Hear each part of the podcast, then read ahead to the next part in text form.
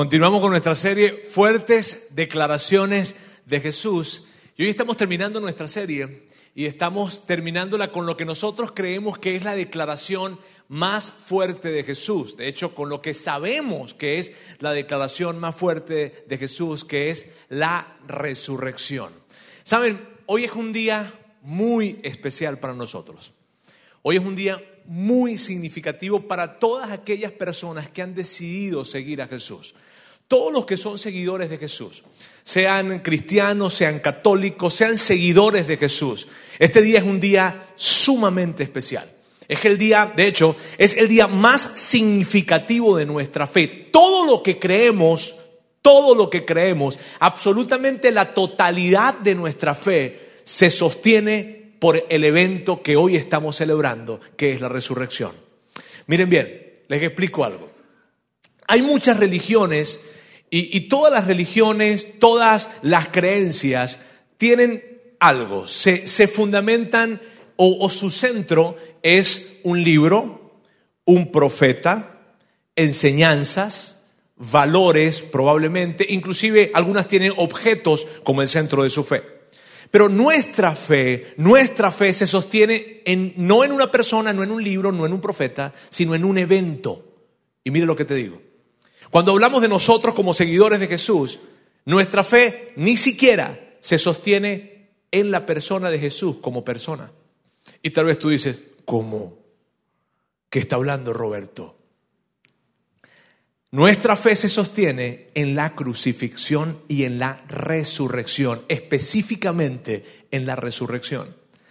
Si el evento de la resurrección no se hubiese dado en la vida de Jesús, Jesús solamente sería un buen maestro. Y nada más. O sea, Roberto, que tú estás diciendo que, si, que si Jesús no hubiese resucitado, ¿no, sería, ¿no serías tú un seguidor de Jesús? No.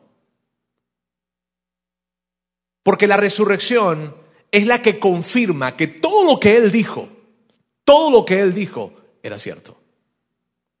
La resurrección es la que confirma que todo lo que Él afirmó de Él y dijo que haría, realmente será. Fue la resurrección. Así de importante y significativo es este día. Bien, así es que hoy estaremos hablando de la resurrección. Relájense, por favor. Al final de esta reunión al final de esta reunión, yo quiero anticiparles algo que va a suceder al final de esta reunión. ¿Sabe? Esta reunión va a ser diferente. Estamos celebrando la resurrección y vamos a tomarnos mayor tiempo del que normalmente nos tomamos. Nos tomamos.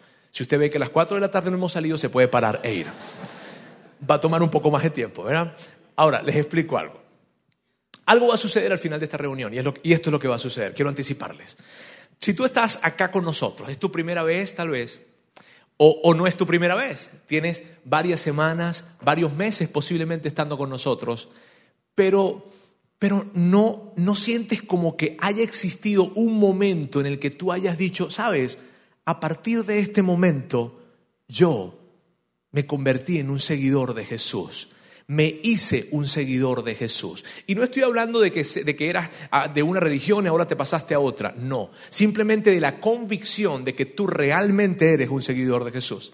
Si tú no tienes esa certeza, dices, oye, la verdad es que yo he venido para acá, o esta es mi primera vez, o yo he estado viniendo por varios meses, pero, pero no siento así como que haya un día, hoy al final de esta reunión, yo te voy a dar la oportunidad de que tú hagas de este día ese día.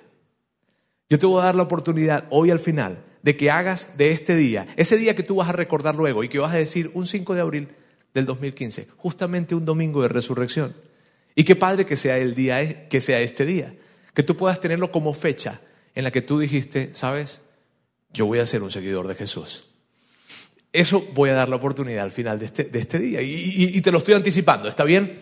Así es que eso es lo que va a suceder. Ahora, esta serie se llama fuertes declaraciones de Jesús, pero este mensaje en especial tiene este nombre. Nico y Pepe salvan la Pascua. Nico y Pepe salvan la Pascua. Y tal vez tú digas, qué raro es eso. ¿Cómo que Nico y Pepe salvan la Pascua? Y sí, Nico y Pepe salvan la Pascua. Algo muy importante sucedió en la vida de Nico y Pepe y que juntos lo vamos a recorrer. De hecho, el día de hoy yo voy a tomar varios textos que están en la Biblia que van a ayudarnos a construir la historia y vamos a ir de un lugar a otro y ver cómo Juan escribió, cómo Marcos escribió y cómo todos ellos escribieron y tal vez un profeta también en el Antiguo Testamento y vamos a ver cómo todas las piezas se unen para poder construir esta historia de Nico y de Pepe. Ahora, esta va a ser la historia detrás de la historia.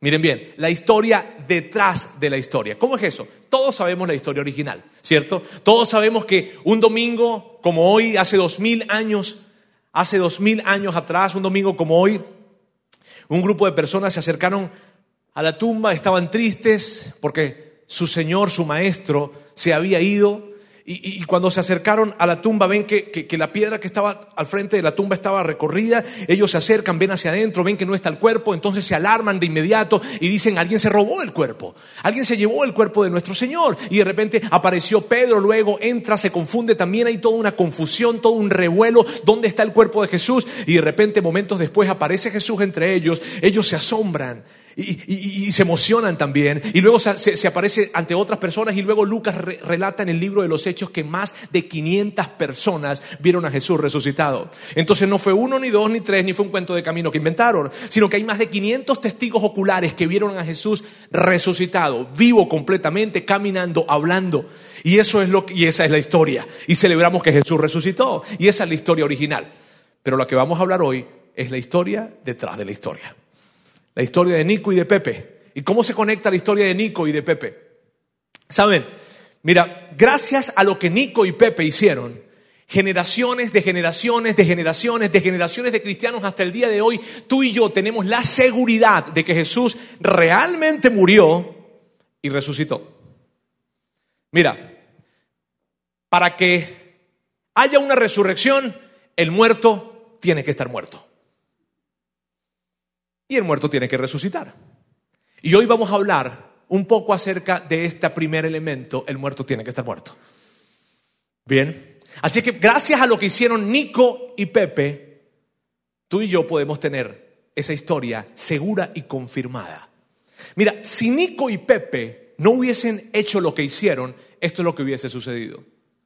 Lo que hubiese sucedido es que después de que Jesús hubiese muerto, lo hubiesen enterrado en una fosa común, en un basurero literalmente, llamado el Valle de Jena, que estaba a las afueras de Jerusalén, en donde todo el día se colocaba basura diariamente y se quemaba. Y estaban centenares de muertos alrededor y el olor era a pudrición completa. Habían ratas, habían desperdicios, había mal olor, era una locura. Y Jesús se hubiese levantado de esa fosa común a los tres días. Y más o menos con esa imagen en la que él estaba, se hubiese acercado y, y lo que hubiese podido pasar posiblemente es que algunas personas al verlo hubiesen dicho, Jesús nunca murió. Y te voy a explicar por qué. Porque los romanos tenían esta costumbre. Una vez que crucificaban a alguien, dejaban su cuerpo descomponerse por varios días, por varios días. Allí lo dejaban. ¿Por qué? Porque querían darle un mensaje a las demás personas. Este era el mensaje que querían decir. Esto es lo que le pasará al que se meta con Roma. Eso es lo que hacían los romanos. Al finalizar o al pasar los días, luego que el cuerpo estaba descompuesto, lo bajaban de la cruz, lo arrancaban, no dejaban que ningún familiar se acercara al cuerpo para darle algún entierro digno. ¿Sabes? Esto de que yo quiero tomar el cuerpo de mi familiar para enterrarlo dignamente, los romanos no lo permitían porque el mensaje que querían dar era ese. El mensaje era fuerte, era contundente y el mensaje que querían dar era, señores, esto le pasará a quien se meta con Roma. Entonces, luego de varios días bajaban el cuerpo, lo colocaban en un carruaje y en ese carruaje un oficial romano lo llevaba hasta ese valle conocido con el nombre de Valle de Jena. Y ahí colocaban el cuerpo como si nunca hubiese existido como si nunca hubiese vivido, para que nadie pudiese recordarlo. Y eso es lo que hubiese pasado si Nico y Pepe no hubiesen hecho lo que hicieron. Ahora, Nico y Pepe, hay algo interesante en Nico y Pepe. Nico y Pepe no tenían mucha fe en Jesús. ¿Y son los héroes de nuestra historia? Sí, son los héroes de nuestra historia. Pero el hecho de que no hayan tenido mucha fe en Jesús le da más veracidad a esta historia. Me encanta esta historia. Miren, Nico y Pepe, la verdad, Nico y Pepe no tenían más fe que toda la gente de ese tiempo. ¿Por qué decimos eso? Miren bien, Cuando Jesús muere, la gente no estaba esperando que resucitara. Sus discípulos más cercanos no estaban esperando que resucitara. Su mamá no estaba esperando que resucitara. Su, gente cercana, los que lo siguieron por más de tres años, no estaban esperando que resucitara. ¿Por qué digo eso? Porque al frente de la tumba, el tercer día después de haber muerto, después de que Jesús dijo que iba a resucitar, no había un grupo de personas diciendo, diez, nueve, ocho, cinco. La historia no cuenta eso. ¿Por qué? De hecho, cuenta que cuando se acercaron a la tumba y vieron que la tumba estaba vacía, lo primero que dijeron fue esto.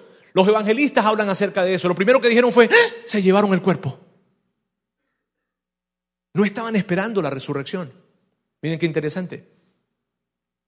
Ahora, la historia y Nico y Pepe, Nico y Pepe estaban en ese grupo de aquellos que no estaban esperando la resurrección. Ahora déjame contarte un poco. La historia de Nico y Pepe comienza en los inicios del ministerio de Jesús.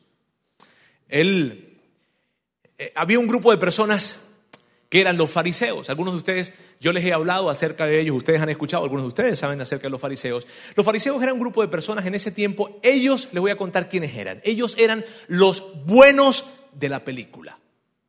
Ellos eran los que tenían el mayor alto estándar moral de, de ese tiempo. Ellos eran los que se portaban bien. Si tú te acercabas a un fariseo y le preguntabas, a ver, ¿qué es lo que haces tú? ¿A qué te dedicas? A ser bueno. Eso es lo que te iban a contestar, probablemente. ¿Por qué? Porque ellos lo que hacían era vivían para cumplir leyes. Ellos vivían para cumplir ciertas reglas que hablaban de una conducta moral, alta moral. Y eso eran los fariseos. Otra cosa te quiero decir de los fariseos. Los fariseos eran los buenos, tenían un estándar muy alto moralmente hablando, pero los fariseos detestaban a Jesús. Odiaban a Jesús. ¿Por qué? Lo odiaban por sus enseñanzas, lo odiaban por lo que hacía, lo odiaban porque no cumplía esas reglas que ellos cumplían, lo odiaban porque, porque la gente lo amaba. ¿Sabes? La gente estaba cansada de los fariseos porque los fariseos siempre les decían, aquí hay tantas leyes que tienen que cumplir y ustedes tienen que cumplirlas y ellos se estaban agotando y cuando escuchaban a Jesús hablar de otra manera les encantaba como Jesús hablaba y entonces amaban a Jesús. Y esos eran ellos. Ahora, dentro de los fariseos había un grupo de disidentes. O sea, había un grupo pequeño, siempre hay, ¿verdad? Hay un grupo pequeño de personas que no estaban de acuerdo, que públicamente decían esto, sí, sí, sí, sí, sí, sí, sí, pero secretamente decían, no, no, no. Públicamente decían, sí, Jesús está mal, pero, pero secretamente decían, Jesús como que, Jesús como que, como que si es el enviado de Dios. Jesús como que, como que si es el Mesías. Secretamente ellos tenían esas conversaciones. En ese grupo de disidentes de fariseos habían dos hombres. Uno se llamaba Nicodemo y el otro José de Arimatea. Y ahí está Nico y Pepe. Ahora miren bien, habían más, habían más, solo, pero solo conocemos el nombre de dos de ellos porque la Biblia lo registra. En esas conversaciones que tenía ese grupo de disidentes, que eran conversaciones privadas allí, ellos hablaban, decían, mira Jesús lo que está haciendo, mira sus milagros, mira lo que habla. ¡Wow! Este hombre tiene que venir de Dios. No es posible que las demás personas no vean lo que estamos viendo nosotros. Mira lo que hizo. Es increíble cómo no puede venir de Dios. A mí me late que Él es el Mesías. Sí, claro que sí. Ahora, hey amigos, algo pasa. Que si Él viene de Dios, si Jesús realmente viene de Dios, Él podría contestarnos la pregunta. Ellos tenían una pregunta. Y de inmediato se quedan tal vez ellos paralizados hablando. Él podrá contestarnos la pregunta, pues si Él viene de Dios, Él tiene que tener respuesta para la pregunta. Y en medio de toda esa conversación dicen sí. Y era una pregunta muy importante, una pregunta que tenían los fariseos, los saduceos y toda la gente común de ese tiempo. Inclusive es una pregunta que tú y yo nos hemos hecho en algún momento de nuestra vida o que nos haremos en algún momento de nuestra vida. Y es la pregunta. Y Nicodemo y José de Arimatea y todos sus amigos estaban hablando acerca de eso. Y entonces resolvieron algo. Si Jesús viene de Dios, Él tiene respuesta para la pregunta. Hay que ir a hablar con Él. Y entonces escogieron quién iba a hablar con Él. No sé por qué, pero escogieron a Nicodemo. Y entonces le dijeron, Nico, te toca.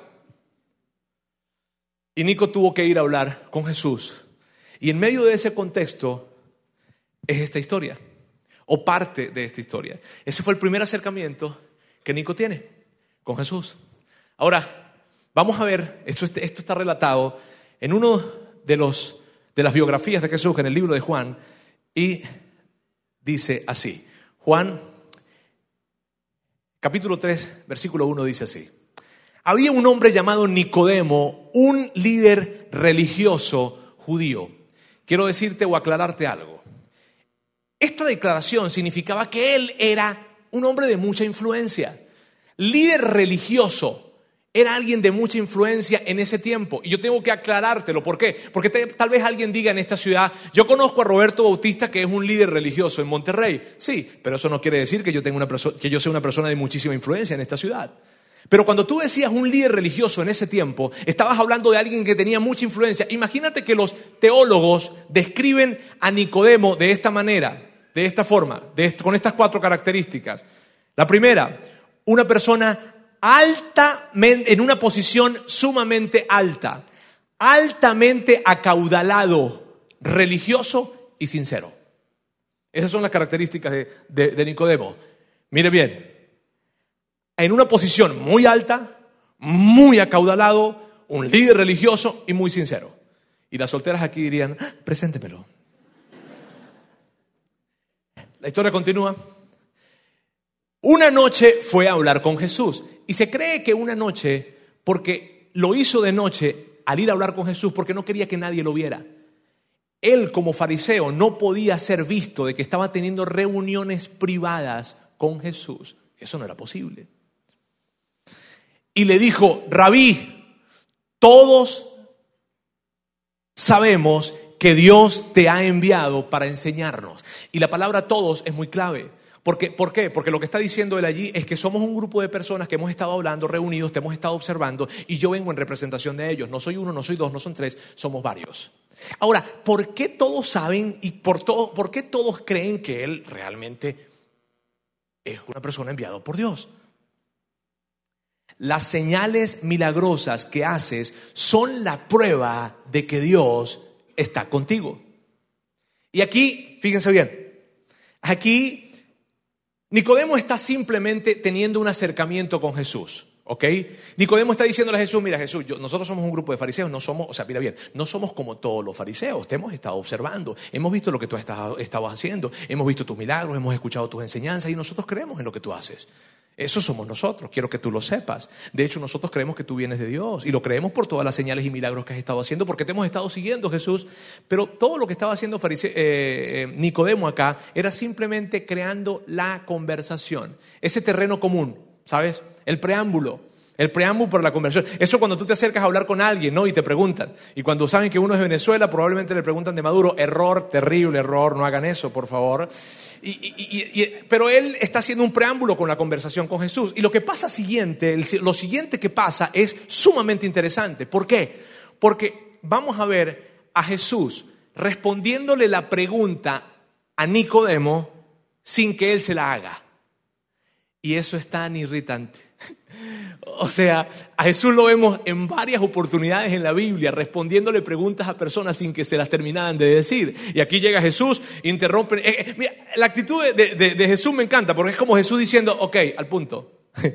ah, sí, sí, ya, ya yo sé. Ajá, vamos al grano. Y entonces él va al grano y él le contesta la pregunta antes de que se la haga. Y eso es súper emocionante. Mira bien. Dice así.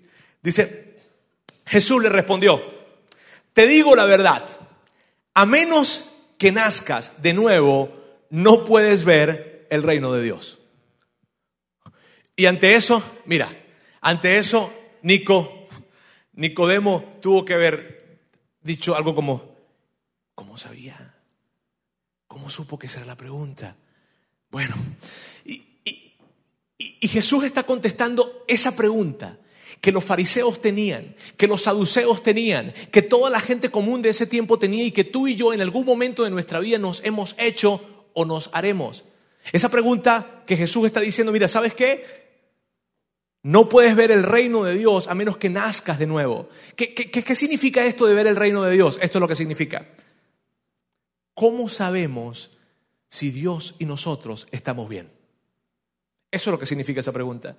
¿Cómo sé si Dios y yo estoy bien? ¿Cómo lo sé?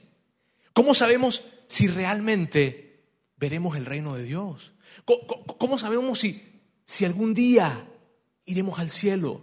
Esa es aquella pregunta que en algún momento de nuestra vida nos hacemos, en desesperación, en duda, en crisis, como sea, pero en algún momento de la vida tú te haces esa pregunta, yo me hago esa pregunta y la eternidad, las personas en toda la humanidad se la han venido haciendo.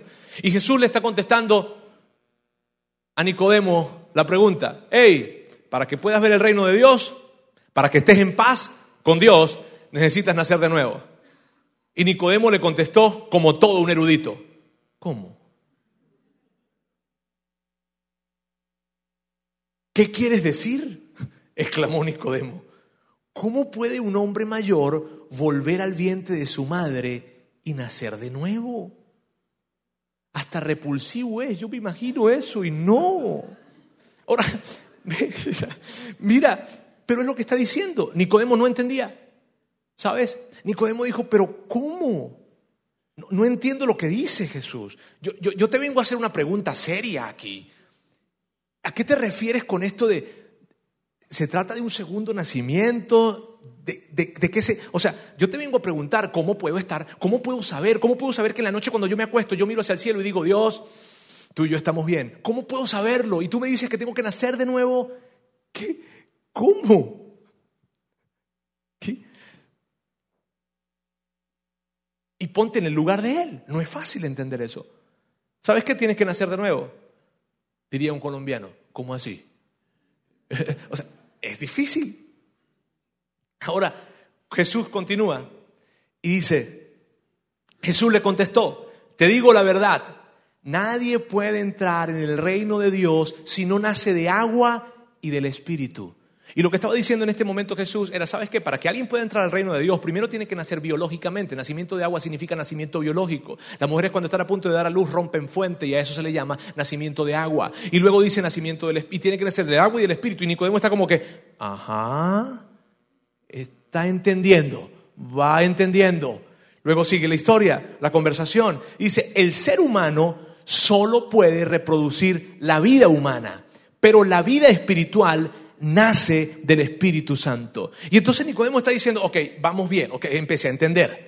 Eso de que el nacimiento de agua, eso de que, de que la vida humana genera humana, genera la vida humana, o sea, personas generan personas, gatos generan gatos, perros generan perros, la vida humana genera vida humana y Nicodemo está diciendo, pero esto de que, de que, del espiritual, ¿a qué se refiere? Y lo que le está diciendo Dios es sencillo a él. Mira, ¿sabes qué, Nicodemo? Sencillo, la vida humana puede generar vida humana, pero cuando tú te refieres a Dios, cuando tú piensas en Dios, en un reino de Dios, tienes que entender algo. Dios es espíritu.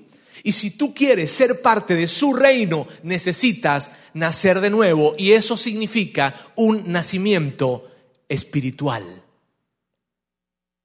O sea, esto, Nicodemo, es un asunto espiritual. Y Nicodemo está totalmente sacado de onda. Él no entiende. ¿Por qué Nicodemo no entiende, Roberto? Porque Nicodemo tiene toda su vida entendiendo de Dios lo siguiente. Esto era algo totalmente nuevo para Nicodemo, espiritual, con que se come eso.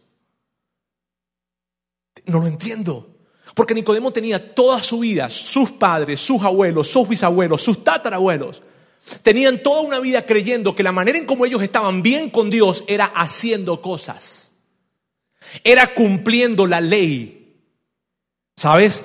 Entonces Nicodemo había entendido lo siguiente, Dios es un Dios que está arriba en el cielo con una gran lista en la mano diciendo, a ver, lo hizo, lo hizo, se portó bien, contestó amablemente, Dios ayudó al pobre, ayudó al necesitado, check, check, check, check, eh, mal, mal, a ver, a ver, a ver, a ver, a ver, la suegra no, mal, y empezó y, y, Nicodemo, Nicodemo piensa que, que, Dios tiene una gran lista, en la lista está pasándola a ver qué están haciendo o qué no están haciendo. Y esa es la distinción que tenía Nicodemo de Dios. Por lo tanto, cuando Jesús le está diciendo, Nicodemo, no se trata de que seas bueno.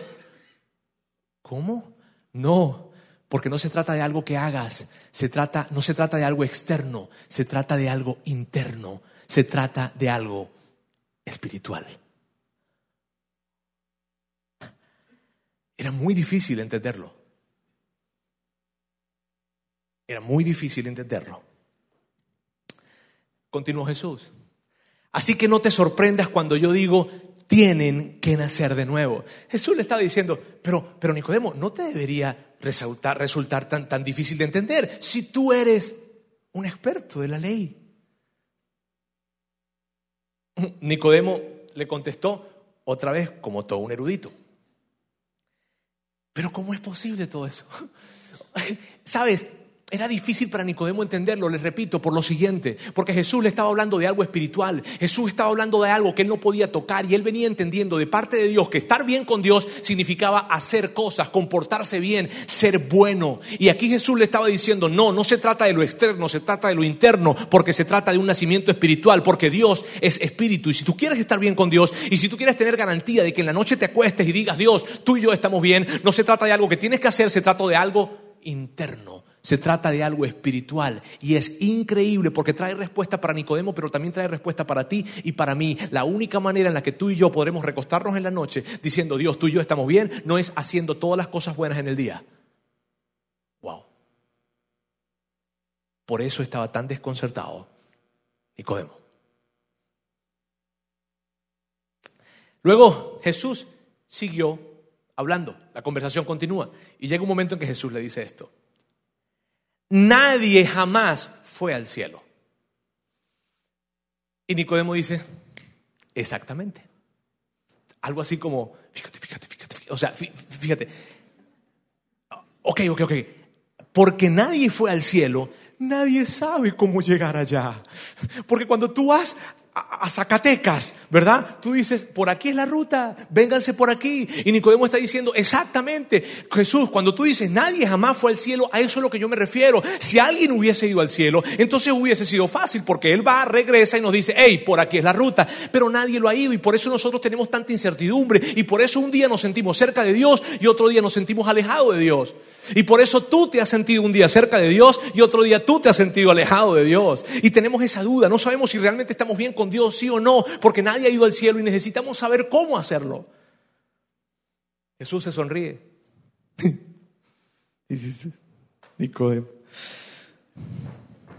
Y continúa hablando.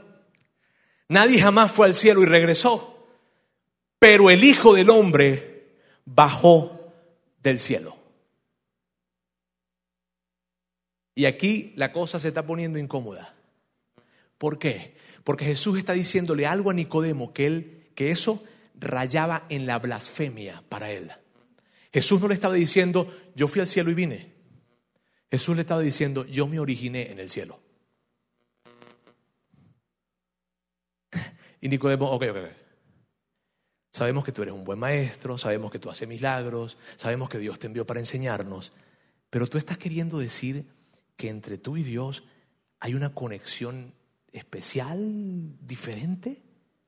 ¿Te refieres, ¿Te refieres a eso? ¿Hay algo diferente?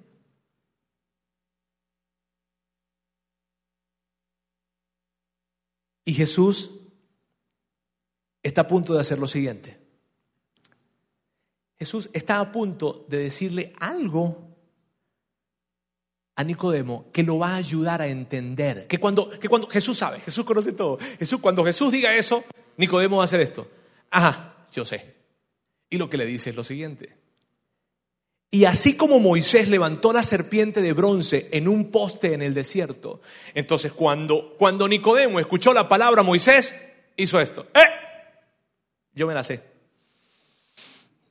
Tú sabes cuando uno está en un examen y le hacen una pregunta ¡eh! Yo me la sé. Nicodemo dijo, eso sí me lo sé yo, porque yo soy un judío, soy formado en la ley, a mí me enseñaron la vida, me criaron en la vida hablando de Moisés. Es como que le digas a un mexicano, mira, eh, te voy a hablar del chavo.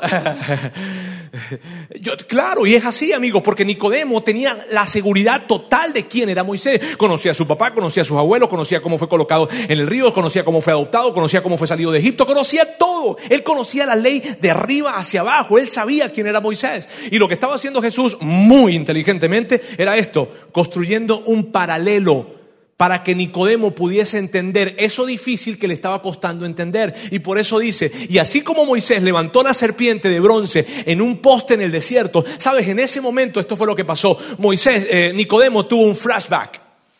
De inmediato, ¡ta! Claro, yo recuerdo esa historia. Y entonces, esto fue lo que recordó Nicodemo. Nico recordó esto, recordó que hacía cientos de años atrás pasó algo en el desierto en el que se aparecieron unas serpientes venenosas y empezaron a morder a los adultos, a los niños, a todos y empezaron a morir. Y entonces el pueblo de Israel se empezó a preocupar muchísimo y habló con Moisés y le dijo, Moisés, ayúdanos por favor. Y entonces Moisés habla con Dios y le dice, Dios, ¿qué hacemos? Porque las serpientes están mordiendo al pueblo y se están matando, se están muriendo. Y entonces Dios le dijo a Moisés, hey, esto es lo que vas a hacer. Levanta, haz, haz una serpiente de bronce, fabrícala y levántala y colócala en un poste grande, alto, altísimo, para que todos la puedan ver. Y las personas que hayan sido mordidas, incluso los que ya han sido mordidos, pero puedan ver a esa serpiente que tú vas a levantar en alto, ellos se van a salvar. Y yo sé que es un poco extraño. Yo sé que es un poco extraño, pero es cierto que cuando no tenemos muchas opciones, hacemos cosas raras. Esa historia se, encuentra en el libro de Números, capítulo 21, si tú quieres buscarla luego. Esto es lo que está pasando allí, eso es lo que, eso es lo que Nicodemo inmediatamente recordó. Continúa Jesús. Así como Moisés levantó la serpiente de bronce en un poste en el desierto, así el Hijo del Hombre deberá ser levantado. Entonces Jesús está diciendo, como ese evento que tú recuerdas y que tú conoces muy bien sucedió hace cientos de años atrás en el desierto con Moisés y la serpiente, así va a pasar conmigo. Así va a pasar conmigo está construyendo un paralelo. Para que todo el que crea en Él. miren bien. La respuesta a la pregunta que Nicodemo había ido a buscar está a punto de ser entregada. Eso de cómo sé que yo estoy bien con Dios.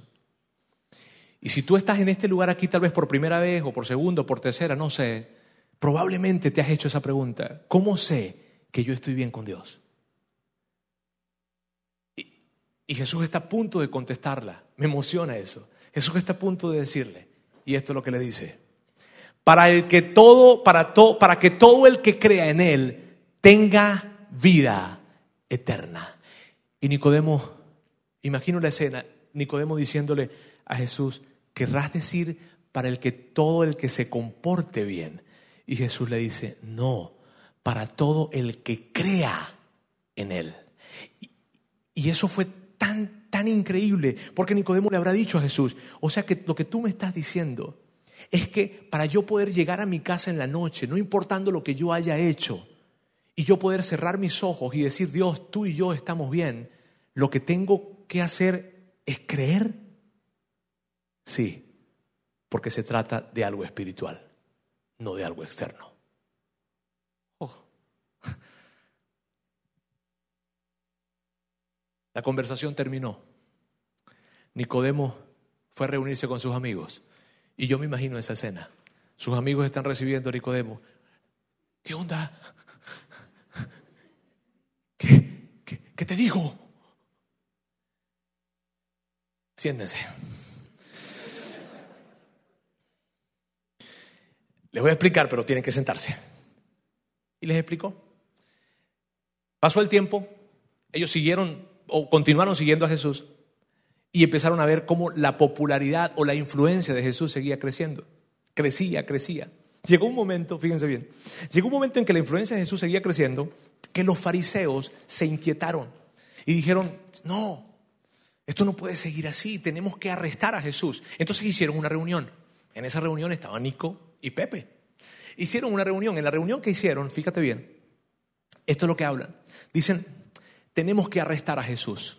Ellos tenían un pequeño ejército, muy, muy, muy, muy pequeño. ¿Está bien? Eran, le llamaban la guardia del templo. Ellos hablan con la guardia del templo y le dicen, vayan y busquen a Jesús y tráiganlo para acá, arréstenlo y lo traen con nosotros. Vayan ahora y lo hacen. Nosotros nos vamos a quedar aquí esperando a que ustedes vayan y vuelvan. La guardia del templo salió, fue y fue a arrestarlo. Cuando fue a arrestarlo, pasa el tiempo, pasa el tiempo, ellos se quedaron allí, no sé, tomando café, lo que sea, jugando barajas, algo estarían haciendo. Y cuando llega los soldados, ellos ven que se acerca la guardia del templo, pero los ven que vienen sin Jesús. Y, ellos, ¿y luego? ¿Y qué pasó? ¿Por qué, vienen, ¿Por qué vienen sin Jesús? Les sacó de onda completamente. Juan escribe acerca de esto. Mira, mira lo que pasó. Cuando los guardias del templo regresaron sin haber arrestado a Jesús, los principales sacerdotes y los fariseos le preguntaron, ¿por qué no lo trajeron? ¿Qué estaban haciendo pues? ¿Por qué tardaron tanto? Y mira, la respuesta de los guardias es súper buena. Jamás hemos oído a nadie hablar como él. Contestaron.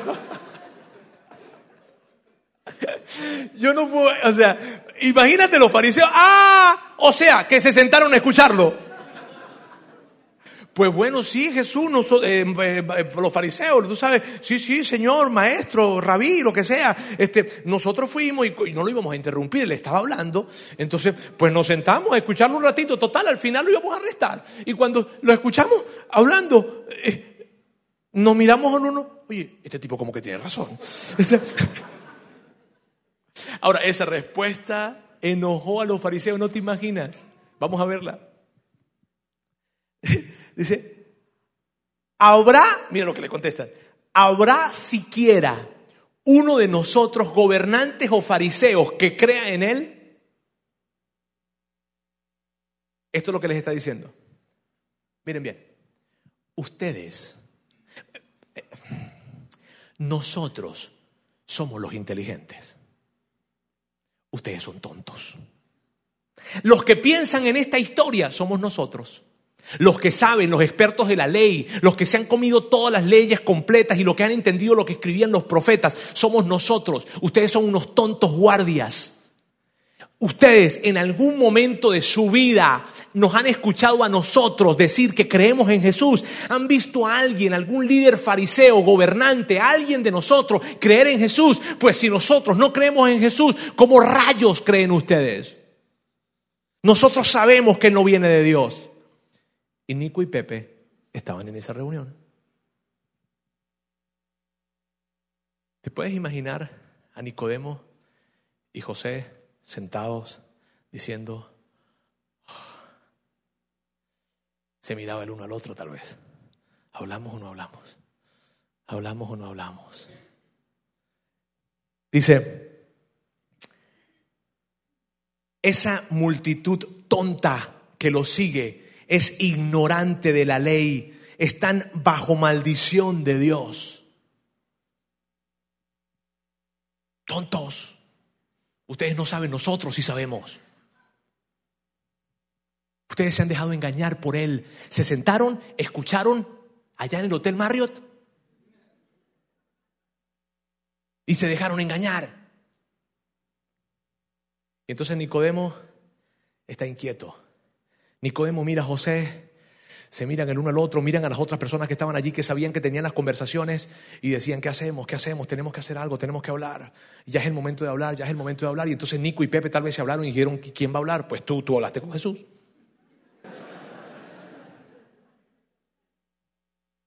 Y entonces Juan relata que, que Nicodemo levantó la mano y dijo, y esto fue lo que dijo. ¿Es legal condenar a un hombre antes de darle la oportunidad de defenderse? Preguntó. Y no fue muy claro Nicodemo, no fue... Bueno, con respecto a eso, punto y aparte que yo creo o no creo en Jesús, ustedes saben, en fin, pero es legal lo que van a hacer. Y eso, miren, enojó tanto a los fariseos. Miren la respuesta que les dan. ¿También tú eres de Galilea? Contestaron ellos. Estudia las escrituras y compruébalo tú mismo. Jamás ha salido un profeta de Galilea. Porque esto volvía loco a los fariseos. Miren bien, tratar de entender que Jesús era el Mesías para ellos era, inconcebible. ¿Por qué? Porque Jesús venía de Galilea. Y le está hablando directamente a Nicodemo de decirle, a ver, ¿te volviste loco, Nicodemo? ¿Acaso no has leído las escrituras? ¿Acaso no sabes que el Mesías viene de Belén. Y tú y yo conocemos la historia. Tú y yo sabemos que, que Jesús nació en Belén, solo que se crió en Galilea. ¿Sí viste que hay una diferencia allí? Mira, si tú te acercas conmigo y con Sandra, Sandra es mi esposa, eh, está, ella está en Wambaland Babies, o sea, en el área de bebés, está cuidando a sus hijos para que estén bien, así que está en buenas manos. Ella, si ustedes hablan con nosotros, ustedes van a decir, ah, bueno, Roberto es de Venezuela, yo soy de Venezuela. Y cuando se refieren a Sandra, tal vez van a decir, ah, Sandra es de Venezuela, pero Sandra viene de Venezuela, pero no es de Venezuela. Sandra nació en Portugal y los primeros años de su vida vivió en Portugal y luego se fue para Venezuela. Pero en la sangre de Sandra no hay una gota venezolana, no hay una gota latina, toda su familia es de Portugal. Entonces tú dices algo como lo siguiente, bueno, ella es de Venezuela, no, y si tú la escuchas hablar, no la vas a escuchar hablando tutupón, no, la vas a escuchar hablando español, venezolano, con la tonada venezolana. Pero tú vas a pensar entonces tal vez que ella es de Venezuela, pero no es de Venezuela, ella se crió en Venezuela, pero nació en Portugal. Lo mismo pasó con Jesús. Bueno, solo en eso se parecen, ¿está bien? Solo en eso. Jesús nació en Belén y se crió en Galilea. ¿Qué es lo que quedaba en evidencia ante esta situación? Lo que quedaba en evidencia era lo siguiente, que los fariseos no habían hecho la tarea, no habían investigado bien de dónde venía Jesús. ¿Sabes? El tiempo pasó, pero ese momento, ese momento es muy padre. ¿Por qué ese momento es muy padre? Porque es el momento, fíjate bien, es un momento clave y es un momento que yo quiero que tú sientas conmigo. Porque fue el momento en donde Nicodemo, después de haber estado escuchando de Jesús, viendo lo que Jesús hacía, escuchando una vez, una vez, una vez, otra vez, otra vez de él, es el primer momento en el que él públicamente habla de su simpatía con Jesús.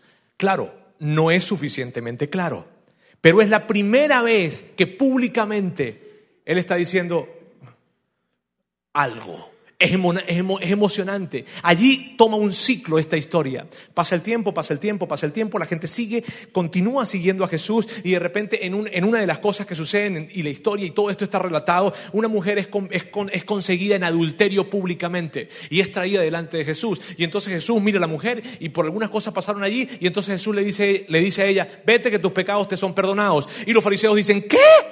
¿Y quién es este tipo?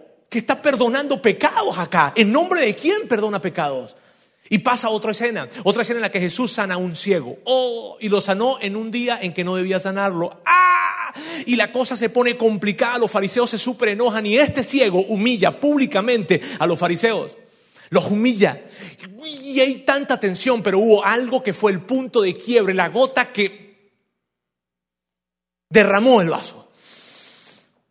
Y fue cuando se enteran que un gran amigo de Jesús había muerto y, y murió. Entonces los fariseos y toda la gente de alrededor fue a la casa de Lázaro, él se llamaba Lázaro, fue a la casa de Lázaro para darle el sentido pésame, para acompañar en el luto a la familia. Y cuando esto sucedió, saben, la gente estaba triste, la familia de Lázaro estaba muy triste, pero todos estaban preguntando, ¿y Jesús dónde está? Era su amigo, ¿por qué no hizo nada? Y Jesús llegó. Jesús llegó después de cuatro días de haber muerto. Y cuando él llegó, saben, la gente, la gente comentaba esto. Ah, sí, ajá, gran cosa. Y llegaste y no hiciste nada. ¿Y acaso no era tu amigo? La historia se cuenta de que él llegó, vio dónde estaba la tumba, había una gran piedra afuera, le dijeron, quiten la piedra. La gente se le acercó y le dijo, Jesús, eso está podrido. Son cuatro días que tiene el cuerpo allí. Jesús le dice, quiten la piedra. Quitaron la piedra, levanta su rostro al cielo, hace una pequeña oración y luego dice, sal Lázaro. Y Lázaro salió y la gente no podía creerlo. ¿Qué puedes pensar tú, alguien cuatro días muerto y sale caminando? La gente estaba impactada. Se dice que gente se arrodillaba y decía, tú eres el Mesías, tú eres Dios. Y empezaron a creer más y más personas y aún fariseos que no creían al ver esa demostración de poder tan sobrenatural dijeron, Jesús, tú eres el Mesías. Y fue tan grande la conmoción que los otros fariseos dijeron, no puede ser, tenemos que detener esto ya, ya, porque Roma se va a enterar y si Roma se entera, va a mandar el ejército y nos va a aplastar a todos. Entonces volvieron a hablar con aquellos guardias, ¿recuerdan?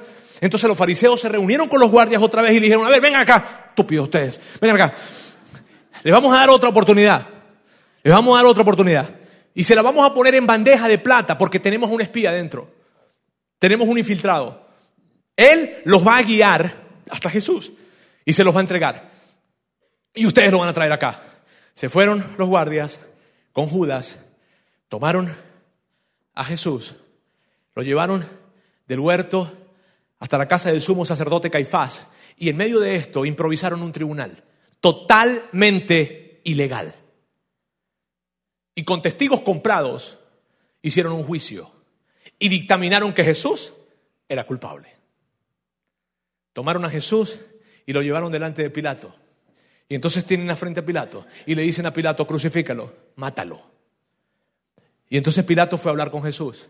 Y, Jesús, y Pilato habla con Jesús y le hace algunas preguntas. Y luego sale Pilato ante delante de ellos y les dice, hey, este hombre, ¿por qué lo van a matar? Crucifícalo. Pero ¿por qué crucifícalo? Y el tono empezaba a subir. Crucifícalo, crucifícalo, crucifíquelo, mátalo, mátalo. Y toda la comunidad que estaba allí, toda esa gente empezó a gritar, a gritar. Y la multitud empezaba a gritar y las cosas empezaron a, complicar para todos. José de Arimatea y Nicodemo estaban allí, se miraban el uno al otro tal vez y pensaban, lo van a matar. María, su madre, estaba allí y decía, lo van a matar. Y el pueblo gritaba, mátalo, mátalo, mátalo, mátalo. Entonces Pilato se ve muy preocupado porque se va a levantar un revuelo allí. Miedo de que los judíos vayan a hacer un desorden en la ciudad y su liderazgo queda mal delante de Roma. Entonces toma a Jesús y lo lleva aparte y lo golpea como nunca antes se había golpeado a alguien tal vez. Lo golpea de una manera tan vil que pocos hombres hubiesen soportado los latigazos y el dolor que soportó Jesús. Y lo hizo para quedar bien con los judíos. Entonces lo golpeó, lo golpeó, lo golpeó y luego lo presenta delante de ellos. Aquí lo traigo golpeado. ¿Tranquilos? ¿Están contentos? Y al ver el rostro ensangrentado de Jesús, su espalda rasgada, los judíos entonces siguieron insistiendo, crucifícalo. Y Pilato no podía creerlo. Entonces alguien de la multitud dio un grito que llamó la atención de Pilato.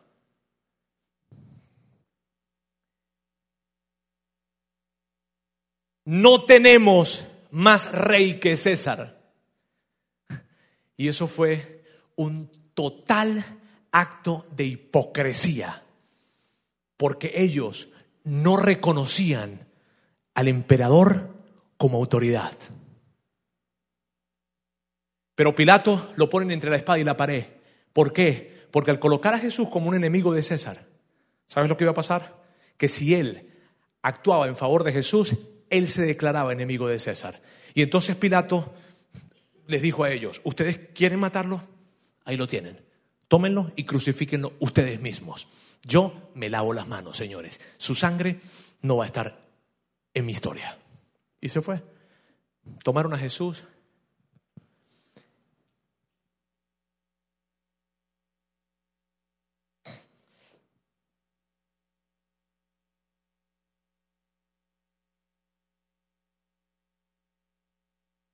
Y lo llevaron. Arrastrando tal vez, con la cruz en la espalda, una escena muy difícil. Se relata que la barba de Jesús fue arrancada con las manos y le escupían en la cara. Y ese fue el camino hacia el Gólgota. Llegó al Gólgota. En el Gólgota toda la multitud seguía eso que había pasado. Colocaron a Jesús en un madero en esa montaña. Y se podía escuchar tal vez el golpe del martillo en los clavos atravesando el cuerpo de Jesús. Y allí estaba Nicodemo y José. Y Nicodemo y José probablemente estaban en la parte de atrás de la multitud viendo por encima de la cabeza de todas las personas, pero podían escuchar los golpes. Y entonces, colocado Jesús, luego de colocado en el madero, levantan el madero y lo empiezan a subir, a subir, a subir. Y en la parte de atrás estaba Nicodemo y José. Y empiezan a ver a lo lejos cómo se empieza a ver la cabeza de Jesús, el rostro lleno de sangre, desfigurado, con la corona de espinas y cayendo sangre por todo su rostro. Y sigue subiendo y entonces empiezan a ver su cuello y luego empiezan a ver sus brazos extendidos en la cruz y empiezan a ver todo su cuerpo y cuando de repente ven a Jesús totalmente colocado en la cruz, arriba en la montaña, y todos lo estaban viendo. Y entonces Nicodemo recordó, de esto se trataba lo que él me dijo. Esto fue lo que Jesús me dijo. Él sabía que esto iba a pasar. Jesús sabía, Jesús me lo dijo. Jesús sabía que esto iba a suceder. Y así como Moisés levantó la serpiente de bronce en un poste en el desierto, así el Hijo del Hombre deberá ser levantado para que todo el que crea en Él tenga vida eterna. Para que todo el que crea en Él, todo, el que se porta mal, el que hace lo malo, el ladrón, el, el, enemigo, el quien sea, el infiel, el borracho, el quien sea, para que todo el que crea en Él tenga vida eterna. Y en ese momento Nicodemo estaba viendo eso. Y él dijo, a eso se refería cuando me dijo lo de la serpiente de bronce. Jesús lo sabía, me lo dijo a mí hace tanto tiempo atrás. Él sabía que esto iba a suceder y sin embargo dio su vida. ¡Wow! Sabes, en ese momento Nicodemo dijo, todo tiene sentido. Todo tuvo sentido para Nicodemo. ¿Por qué dices eso, Roberto? Porque Nicodemo era un experto de la ley. Nicodemo conocía todas las profecías acerca del Mesías. Y una de las cosas que los fariseos se les hacía difícil entender era si alguien venido de Dios, que era el Mesías, ¿cómo podía ser golpeado? A los fariseos, cuando escuchaban las profecías de Isaías, decían, ¿cómo? Lo que no entendían, lo que les era difícil entender, era cómo alguien que viene de Dios va a experimentar dolor y sufrimiento. Pero cuando él vio a Jesús en esa cruz, él lo entendió. Y él pudo en su mente conectar de inmediato todas las profecías que él conocía. Y entonces tuvo sentido. Y para que tú sepas un poco lo que, tuvo, lo que pudo haber estado pensando Nicodemo allí, yo quiero que tú y yo leamos rápidamente una profecía que fue escrita 600 años antes de que esto sucediera. Pero Él fue traspasado por nuestras rebeliones y aplastado por nuestros pecados. Fue golpeado para que nosotros estuviéramos en paz. Fue azotado para que pudiéramos ser sanados. Todos nosotros nos hemos extraviado como ovejas Hemos dejado los caminos de Dios para seguir los nuestros, sin embargo, el Señor puso sobre él los pecados de todos nosotros. Todo tuvo sentido para Nicodemo. Y entonces Pedro, su discípulo, había huido. Entonces todos los discípulos se fueron, pero enfrente de esa cruz quedó Nicodemo y José de Arimatea con un grupo de fariseos que conocían el Antiguo Testamento y conocían todas las profecías como nadie más. Y ellos sabían que quien estaba en esa cruz era el Mesías. Y cuando vieron su cuerpo, cuando vieron sus golpes, cuando vieron la sangre, cuando lo vieron allí crucificado, dijeron, Él dio su vida por nosotros, ahora todo tiene sentido. Y entonces hicieron lo impensable lo que nadie podía pensar. Nicodemo y José de Arimatea decidieron salir del anonimato. Decidieron dejar de ser seguidores de Jesús en lo secreto para empezar a hacerse seguidores de Jesús en lo público. Y fueron a hablar con Pilato y le dijeron a Pilato, Pilato, entréganos el cuerpo de Jesús.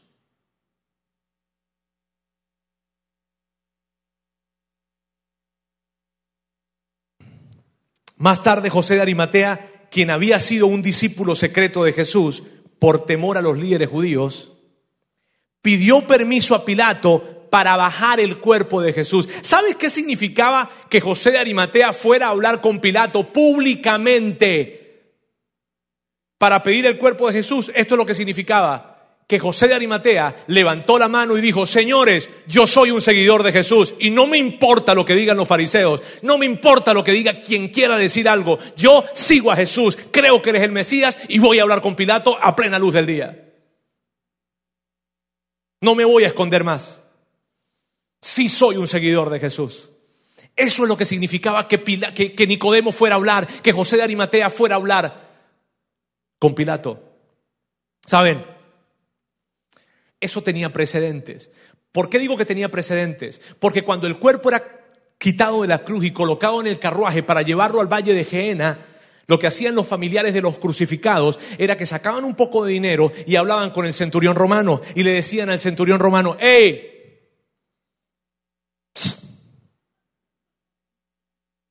El centurión romano volteaba a verlo y les decía,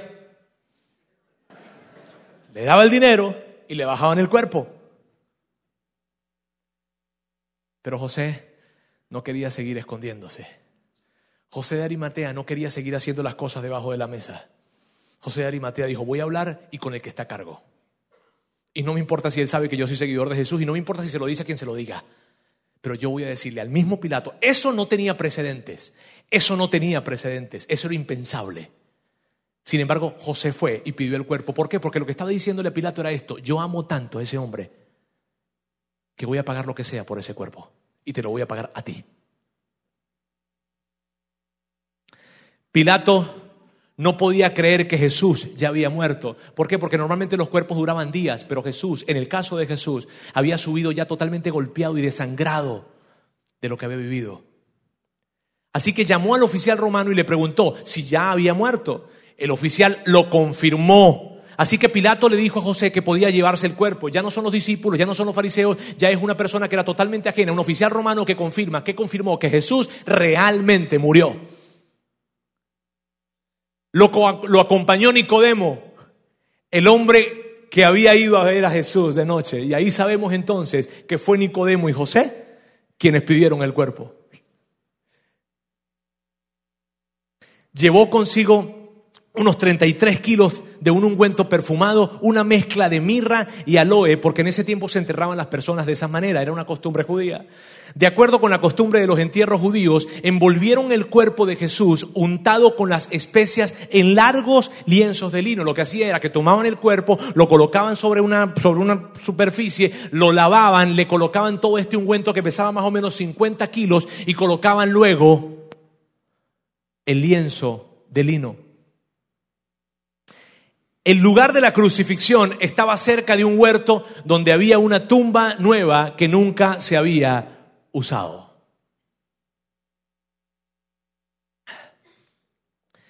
Mateo relata que esa tumba era de José de Arimatea. Era algo, era, era algo que él había creado para su familia.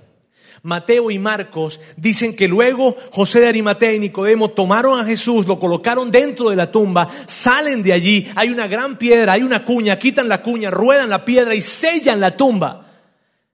Y en ese momento salió José y Nicodemo con muchas dudas, pero con dos certezas. Una, la certeza de ellos fue la siguiente, ese hombre era el Mesías. Y la segunda certeza, ese hombre murió.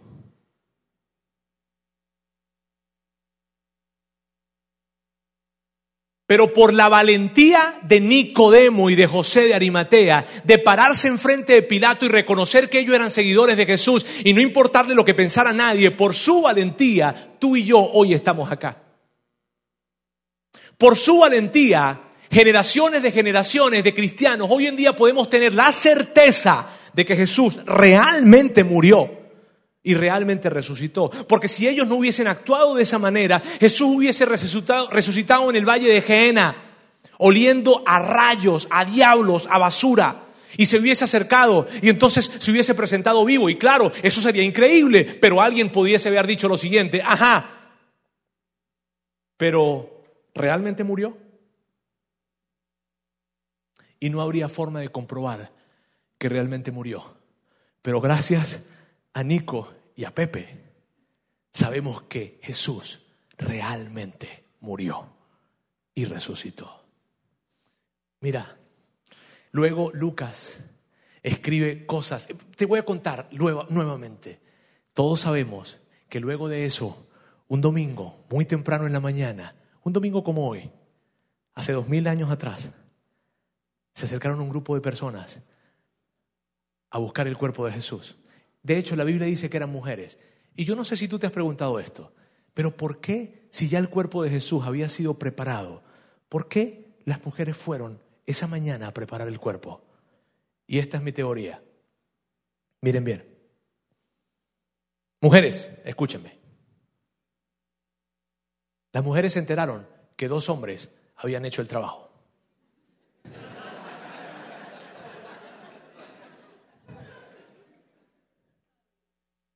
Y dijeron, eso está mal hecho.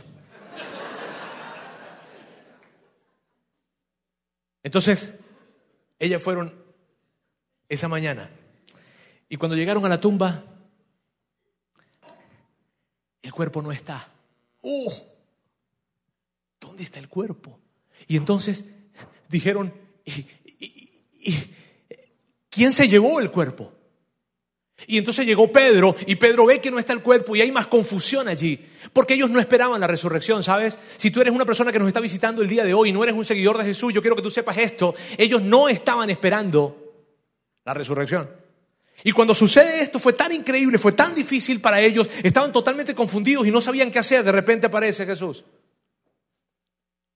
Vivo, completo, resucitado. Y Lucas dice que más de 500 personas lo vieron. Y esa historia empieza a celebrarse. ¿Sabes? Pero con lo que sucedió esa mañana, mucho más importante ahora es lo siguiente. Jesús llegó con este mensaje. Con el mensaje que dice que tú y yo podemos estar bien con Dios. Jesús llegó con este mensaje, con el mensaje que dice que tú puedes tener seguridad de tener tu eternidad con Dios en los cielos. Jesús llegó con el mensaje diciendo, tú y yo puedes acostar, tú puedes acostarte en la noche y yo puedo acostarme en la noche, mirar al cielo y decir, Dios, tú y yo estamos bien. ¿Y qué hay que hacer? Solo creer. Creer en que Jesús es nuestro Señor, es nuestro Dios, es el Hijo de Dios que murió y resucitó por ti. Y hoy yo quiero darte la oportunidad. Si tú estás acá hoy y, no, no sientes que no, no hay un momento, no hay, miren bien, no hay un día que ustedes puedan decir, una fecha que puedan recordar y decir, ese día yo levanté mi mano. Ese día, sabes, yo, yo, yo me hice seguidor de Jesús aquel día. Si tú has estado aquí con nosotros viniendo y te has estado acercando, o tal vez es la primera vez que vienes, y tal vez tú dices, bueno, Roberto, yo creo que sigo a Jesús, pero yo no he visto la resurrección de esa manera, nunca. Ah, hoy entiendo. ¿Y sabes qué? Hoy entender me lleva a decidir, yo quiero ser, y así como José de Arimatea, levantar mi mano, no me importa lo que diga nadie, y decir, hey, yo quiero ser un seguidor de Jesús, porque entiendo Jesús dio su vida por mí en esa cruz y que hace dos mil años resucitó, comprobando con eso que Él es el único Dios. Si tú quieres hacer eso hoy y hacer de este día ese día, y que el 5 de, el 5 de abril cuente, pero le estoy diciendo a aquellas personas que no tienen la seguridad de esto. Y si tú quieres que este día sea ese día, yo voy a hacer algo que probablemente nunca he hecho acá ni en vía internacional. Pero yo lo quiero hacer. Yo soy el líder en este lugar y lo puedo hacer. Si tú quieres tomar esa decisión, yo te voy a pedir que hagas un acto de valentía hoy y que te levantes. Solamente lo vas a hacer en tu lugar. Pero yo quiero que tú pienses un poco en José de Arimatea y ese cuadro, en donde él no le importó y dijo, sabes, yo voy a ser un seguidor de Jesús. Y eso no significa que vas a cambiar de religión significa simplemente que vas a tener la convicción y la seguridad de decirle a Jesús, te sigo. Si tú eres esa persona, hoy yo te voy a pedir que te levantes y te levantes en este momento.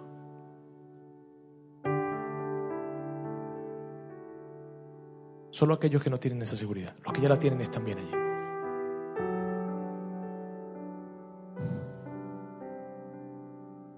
Ahora tú y yo vamos a hacer esta oración. La oración no es mágica, simplemente tiene que ver con, guiarte en una conversación con Dios.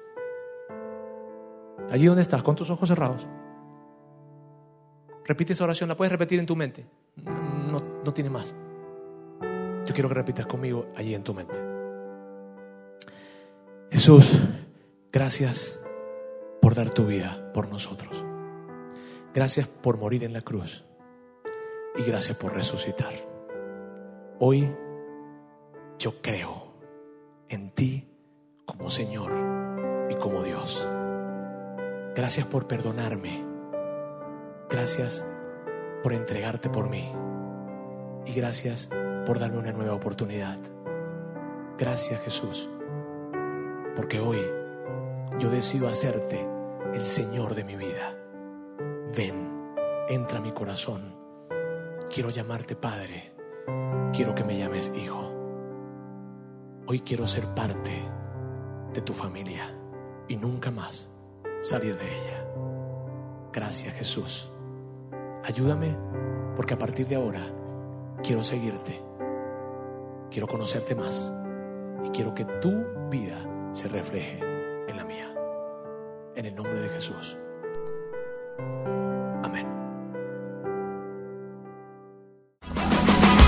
Gracias por haber escuchado este podcast de Vida Internacional Monterrey. Si deseas escuchar estos mensajes en vivo, te invitamos a que nos acompañes todos los domingos al auditorio del Hotel Courtyard Marriott de San Jerónimo.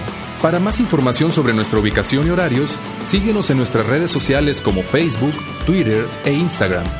Nos vemos la próxima semana.